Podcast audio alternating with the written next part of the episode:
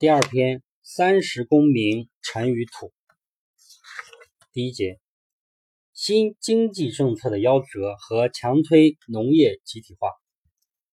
在国内战争最危急的时刻，联共中央在要求共产党员上前线的同时，还采取了一系列非常措施，包括实行余粮征集制，实行广泛的工业国有化。实行私人商业国有化。四、所有的商业资料都由国家征集和管制。五、实行不劳动不得食。十六岁至五十岁的公民，只有完成一定的劳动义务，才有领取相应的口粮。这些后来统称为战时共产主义的政策，确实在战争环境中大显身手，既保障了前线需要。又使红军从无到有，从弱变强，赶走了外国干涉军，还逐个消灭了国内反革命武装，迫使西方各举国不得不承认苏维埃政权。一个刚刚接管政权的党，一群看似乌合之众的红军，竟有这么了不起，真是不可思议。作为世界上第一个社会主义国家，十月革命之后，社会主义该怎么搞，当时谁也不清楚。老祖宗马克思曾为他勾画了一个大概的轮廓。但也仅仅是轮廓，因为在他生前对无产阶级政权是什么样，仅有巴黎公社七十二天的经验。而俄国国内战争结束之后，布尔什维克党的领袖们惊喜地发现，他们为应对战争需要临时出台的这些措施，与经典作家勾画的社会主义轮廓竟然那么不谋而合。国家垄断和管制全部经济政策，换一个说法，不就是公有制吗？安排。统一的工业品、食品和燃料的生产和分配，换一个词，不就是计划经济吗？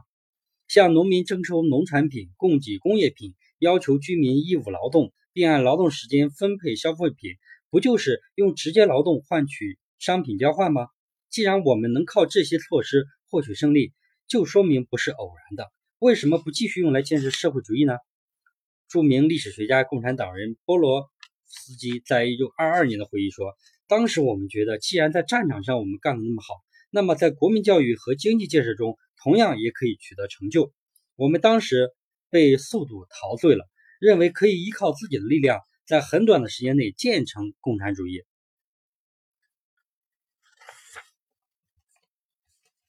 其实这就是列宁本人的思想。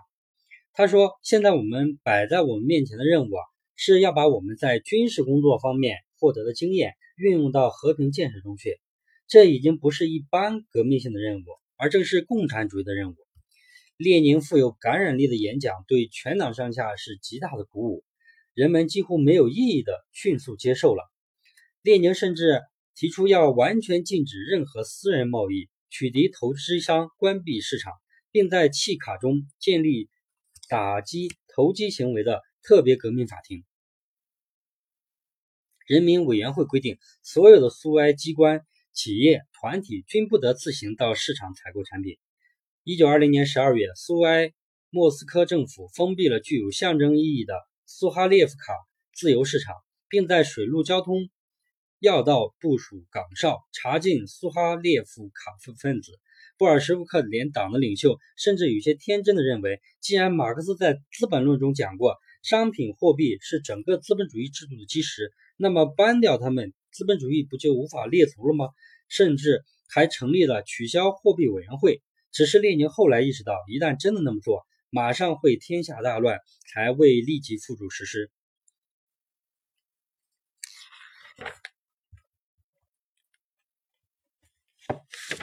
如果说布尔什维克党当年提出的和平、土地、面包三个口号，使广大农民站到自己的一边，被敌人包围时的。为维持军队和城市居民生存而实行的战时共产主义政策，也得到了多数居民的理解。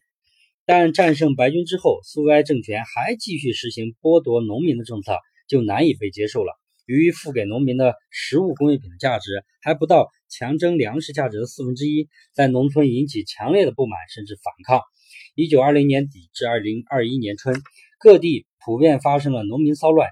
仅西伯利亚一个县就有五万多人参加骚乱。到一九二一年的春天，也就是中共建党前的几个月，彼得格勒爆发了穿着军装的农民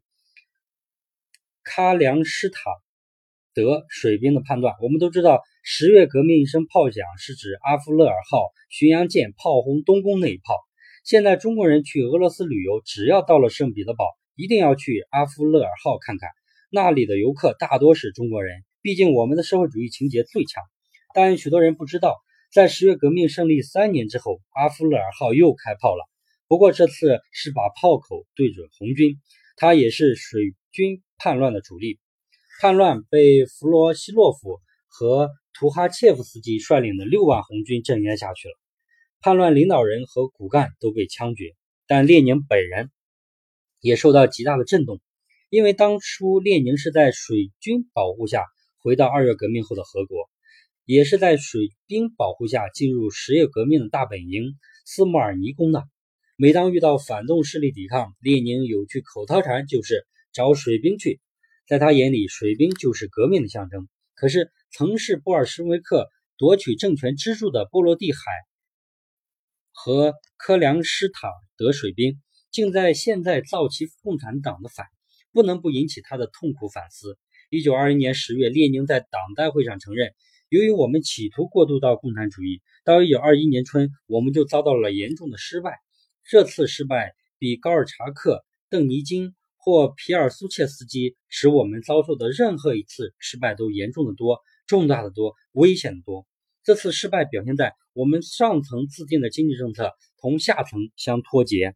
它没有促成生产力的提高，而提高生产力本是我们党纲规定的迫切的基本任务。正是通过深刻的反思，他提出了新经济政策。这一政策的核心是放弃统治经济、实物化和强制劳动等措施，用粮食税取代余粮征集制，恢复农贸市场，允许把剩余的粮食和农产品拿到市场上交易，允许在城乡发展个体私营经济，允许私人和外国资本租赁承包中小型国有企业，允许雇工经营等，几乎就是六零年代中国城乡改革的预演，连细节都非常相似。由于符合当时俄国生产力发展水平的要求和广大农民的热切愿望，改革取得了很大的成功。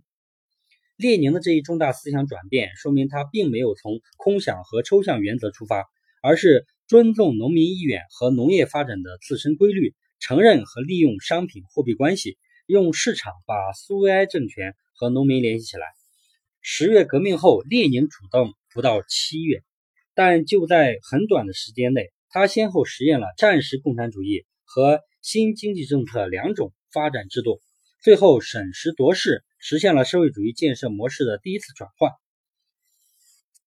邓小平同志对此给予了高度评价。他说：“社会主义究竟是个什么样子？苏联搞了很多年，也没有完全搞清楚。可能列宁的思路比较好，搞了个新经济政策。因此，新经济政策是对马克思主义的伟大创造。”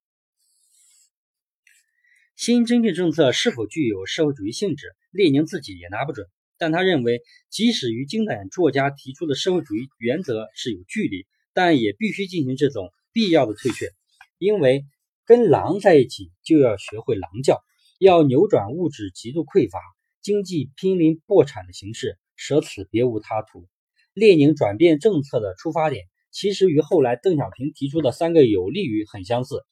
有利于坚持苏维埃政权，有利于发展社会主义生产力，有利于巩固工农联盟。列宁说，十月革命的优点是没有空想成分，其实这正是列宁本人最大的优点。由于列宁也把新经济政策作为过渡性政策，这个过渡期有多长，便成为接下来要弄清楚的问题。有关负责人提出要坚持二十五年，列宁认为有些悲观，但也没有否定他的意见。可随着经济形势好转，斯大林便认为不再用向资本主义退却了。到了1929年，他就公开宣布，当新经济政策不再为社会主义服务的时候，我们就把它抛弃了。这时距列宁去世还不到五年。客观的讲，这不全是斯大林个人的错误。二十世纪二十年代中后期的苏共干部，绝大部分都是国内战争时期入党的。受当时的革命文化影响很深，尽管人民的物质生活条件艰苦，身上却燃烧着为共产主义理想而奋斗的激情。很多人醉心于那些“左的不能再左”的口号，幻想着直奔共产主义的康庄大道，并没有走曲折小路的思想准备。而社会转型采取激进革命的形式，也使一些情绪化的宣言往往比理智的思想更容易为人民所接受。因此，当时列宁从俄国实际出发提出的一系列的政策转变，都遇到了强大的阻力。签订布尔斯特条约被看作是卖国。在工厂实行一长制，被看作是依靠小资产阶级来对付工人；使用技术专家被看作是对工人阶级缺乏信心，向资产阶级妥协；甚至在军队中启用有觉悟的旧军官，也被看作与党的性质不符等等。不是经历过那个时代的人，很难理解当时那种革命狂热和躁动。因此，当列宁提出新经济政策，最强烈的反对者恰恰来自于布尔什维克党内，特别是一直以消灭剥削为己任的工人党员和贫农委员会成员。他们对靠新经济政策发展的新富农存在天然的恐惧感，把新经济政策称为“富农方针”，复辟资本主义的政策。就连俄共党中央领导成员接受新经济政策，也并非都很情愿。托洛斯基当时就用痛苦的口吻说。党进入了对小资产阶级投降的时期，不少党员认为党的共产主义方向改变了，党变质了，甚至觉得理想幻灭了，因此出现了革命后的第一次退党风潮。据官方数字，仅实行新经济政策第一年，就有一一万四千多人由于不理解新经济政策而主动退党，甚至还有一些人以自杀来表示自己的绝望。当时的著名诗人伯洛克。还有皮达可夫的妻子，都是在这种绝望情绪影响下自杀的。一些思想上不能接受新经济政策的外国共产党领导人，竟在共产国际的会议上嚎啕大哭，认为这是对十月革命的叛变。因此，斯大林废除新经济政策，在党内是有深厚的思想根基的。斯大林废除新经济政策的直接动因，是为了尽快实现国家工业化。苏联建国时，尽管已有一定的工业基础，但技术经济结构非常落后。代表工业主体的机械制造业、冶金、燃料、电力等部门很不发达，现代化设备还不能生产。汽车和航空工业简直是空白。在丘吉尔等西方反共领袖仍无时无刻不在寻找苏联的软肋、窥测入侵时时机时，能否尽快增强经济、军事实力？关系苏维埃政权的存亡，这就需要大力发展重工业，特别是国防工业。但工业化需要大量资金，这次资金又很难从敌视自己的外部世界获取，只能自己设法解决。而第一次世界大战之前的一九零七年至一九一三年，俄国作为世界第二大农业生产国和最大的农业产品出口国，在世界粮食出口中所占份额已达百分之四十五。是俄国资本积累的主要来源，因此，苏联政府决定通过工农业产品剪刀差的形式，也就是低价收购农产品，高价向农民出售工业品的方式，把由此产生的巨大差价作为实现工业化的积累资本。但这就破坏了通过市场交换巩固工农联盟的新经济政策的基本原则。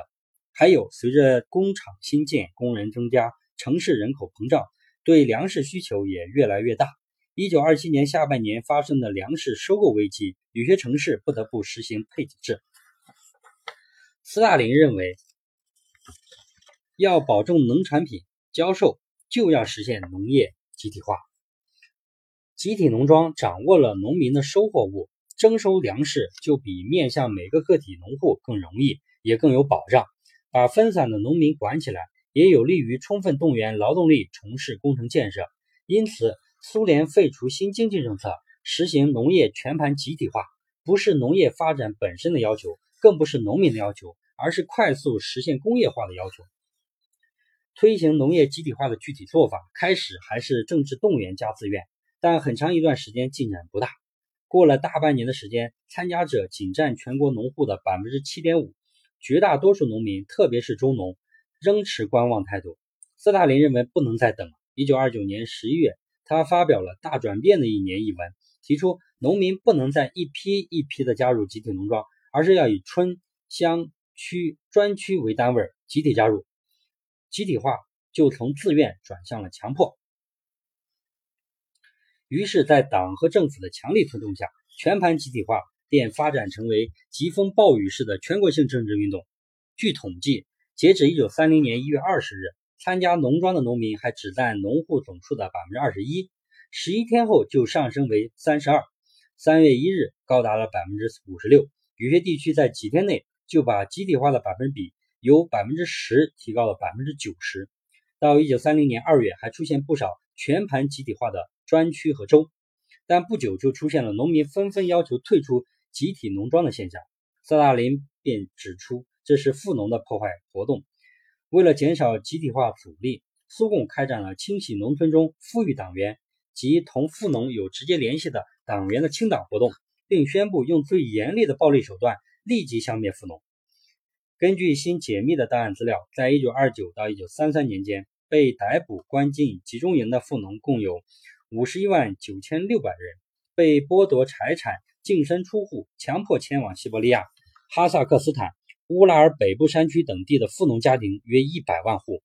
这些被消灭的富农，主要已不是十月革命前的老富农，后者早已在前几轮革命中被清算的一贫如洗，而是这几年靠新经济政策发家致富的勤劳农民。一九三三年一月，苏共中央全会宣布，把分散的。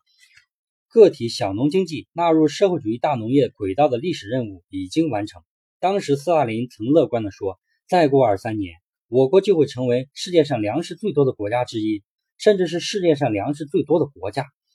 但以行政力量强迫推进集体化的结果，是农民忍痛宰杀了作为自己耕作伙伴的大牲畜，甚至饲养的家畜，以免因牲畜多被划为富农，或被拉走充公。结果，仅在一九三零年春耕之前两三个月，全苏就有一千四百万头大牲口被杀，占全国原有的马和牛的三分之二以上。在地广人稀、主要靠畜力耕作的苏联农村，无疑是对农业生产力的巨大破坏，直接导致了二十世纪三十年代饿死几百万人的大